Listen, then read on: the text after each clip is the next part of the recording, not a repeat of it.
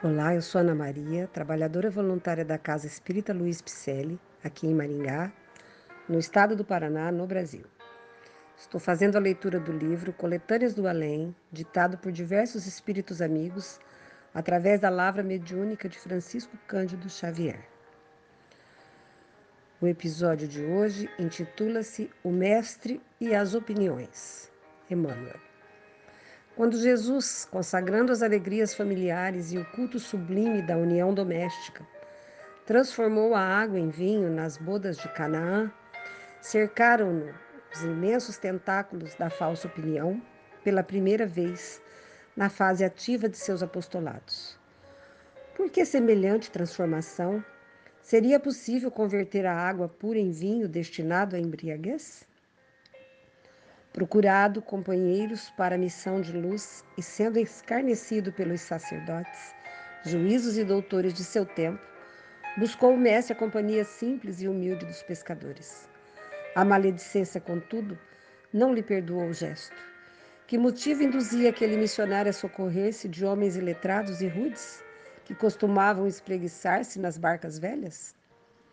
Instituiu a alegria e o bom ânimo, a confiança mútua e o otimismo entre os discípulos. Entretanto, o farisaísmo recriminava-lhe a conduta. Que instrutor era aquele que não jejuava nem mantinha preceitos rigoristas? Atendia a multidão de sofredores, dos quais se compadecia sinceramente, ministrando-lhes consolações e ensinamentos Todavia, o fanatismo criticava-lhe as atitudes.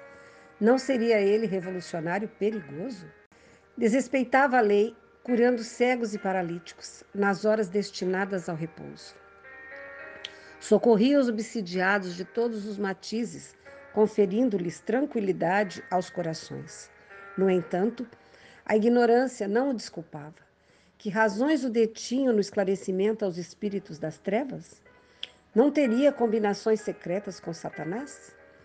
Interessou-se pela renovação espiritual de Madalena.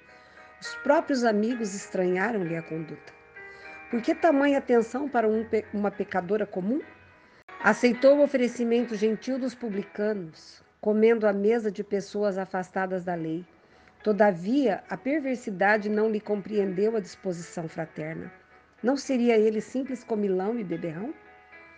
Dedicou toda a palestra à samaritana pobre desviada.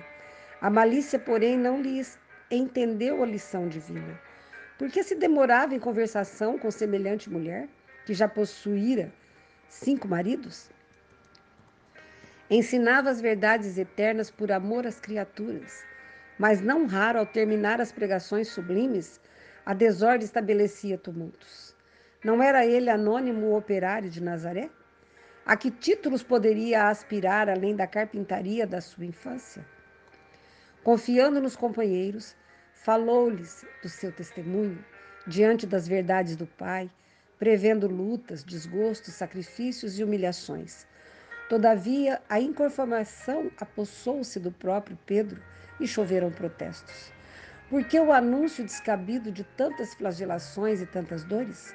Não era o sofrimento incompatível com a realização de um Messias que vinha de tão alto? Não teria Jesus enlouquecido? Diante da revolta de Simão, em frente dos varapaus, pediu-lhe o mestre serenidade e sensatez, para que não fosse perdido o ensejo da suprema fidelidade a Deus. Mas a incompreensão se manifestou de pronto. Por que socorrer inimigos e verdugos? Como entregar-se sem defesa à perseguição dos sacerdotes? Como interpretar semelhante covardia no momento mais vivo da missão nova? Não seria melhor desertar, entregando o Mestre à sua sorte? Até o derradeiro instante na cruz, ouviu o Senhor as mais estranhas opiniões, os mais contraditórios pareceres do mundo, mas a todos respondeu com o bendito silêncio de seu amor, porque bem sabia que acima de tudo lhe cumpria atender à vontade do Pai e que os homens só poderiam compreender-lhe o trabalho augusto à medida que desenvolvessem os ouvidos de ouvir e os olhos de ver, a capacidade de sentir e a resolução de se realizarem espiritualmente à luz do Evangelho no longo caminho de sucessivas reencarnações. Jesus suportou todas as dores e, conhecendo as nossas fragilidades, nos espera diante da evolução. Que a gente possa se apressar para que olhemos o nosso ontem apenas como uma maneira de verificarmos as nossas falhas e que a cada dia a gente possa ser melhor. Agradecemos a sua presença, esperamos que você tenha gostado. Mande um alô nas nossas redes sociais, no Facebook, no Instagram, com o nome Celp Picelli.